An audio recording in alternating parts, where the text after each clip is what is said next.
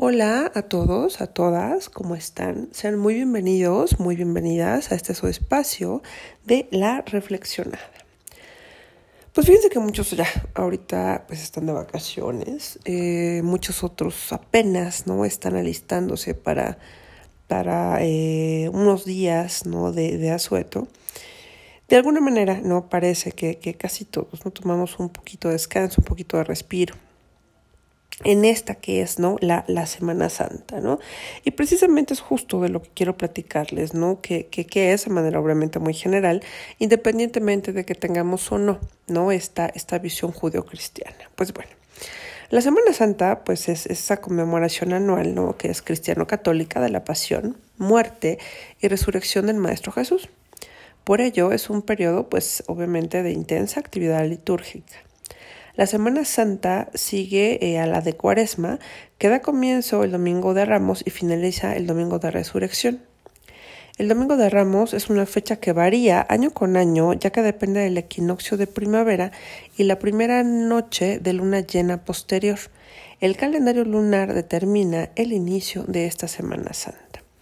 Para los cristianos, la Semana Santa es la contemplación del amor de Dios que permite el sacrificio de su Hijo la esperanza de ese Cristo que vuelve a la vida y la alegría, evidentemente, de su resurrección. El Domingo de Ramos, que con esto empezamos, es la entrada de, de, Jesús a Jerusalén. Es donde se conmemora con una procesión que representa el recibimiento que le hacen a Jesús. El lunes santo, pues bueno, es un día crucial, no tanto en festejos y liturgias, sino más bien en un significado histórico, porque se le conoce como el lunes de autoridad, pues es el, porque es el día en que Jesús manifiesta ante el pueblo y la naturaleza su poderío. Primero, pues bueno, realiza la purificación del templo, expulsando a los mercaderes y dejando muy en claro que su casa eh, debe ser llamada como casa de oración. También muestra, bueno, pues su poder sobre la naturaleza al maldecir a la higuera que no da fruto. El muerte santo, pues eh, se caracteriza por la exaltación de la cruz.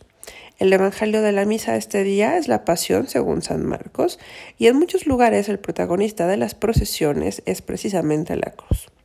En este día, Jesús se enfrenta con los líderes religiosos, primero con los sacerdotes que cuestionan su autoridad para predicar y hacer milagros, y posteriormente se dirige a los fariseos, quienes le preguntan sobre el tributo y es cuando, pues, eh, Jesús responde, cuando muestra una monedita, ¿no? Dad, eh, cuando dice, pues den al César lo que es del César y a Dios lo que es de Dios. El miércoles santo, pues bueno, aquí es cuando se reserva un momento de penitencia en las vísperas de la pasión de Jesús. Eh, los fieles hacen sacrificios con largas caminatas. Es el día en que los creyentes se preparan antes del trigo pascual, eh, que es cuando son los días de la preparación a la fiesta de Pascua.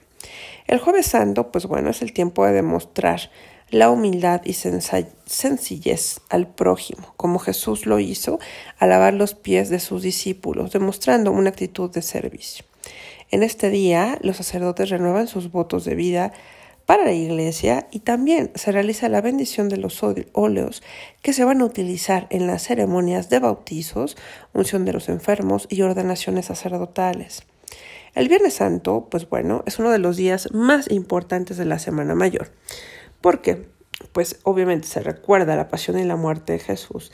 Y es cuando pues los fieles se acercan al templo a rezar el Via Crucis, las siete palabras, el rosario del pésame y sobre todo a reflexionar sobre el significado de la muerte de Cristo. Este día no hay misa. De hecho, es el único día que no se celebra la Eucaristía. El sábado santo, pues bueno, es el segundo día del triduo pascual y la iglesia está en espera junto al sepulcro. No es sábado de gloria, sino más bien un sábado santo de luto. También durante la mañana no hay misa. El altar está desnudo hasta después de la solemne vigilia pascual. Y pues bueno, finalmente el eh, domingo de eh, resurrección, que es cuando pues los cristianos hacen fiesta porque se cumplieron las profecías en las que precisamente el Maestro Jesús eh, resucita.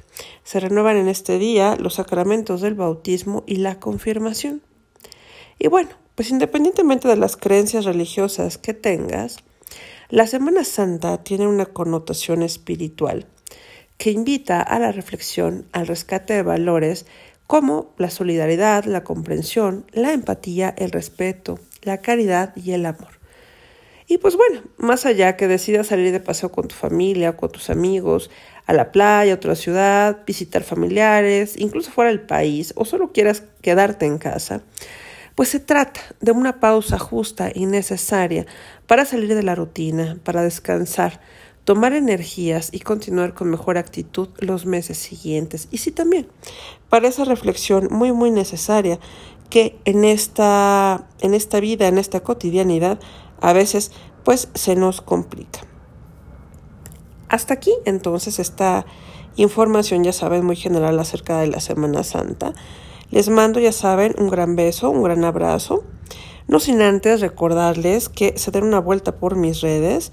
Me encuentran como Yukoyotl Consultoría a través de Facebook, Instagram, YouTube y, y, también Twitter.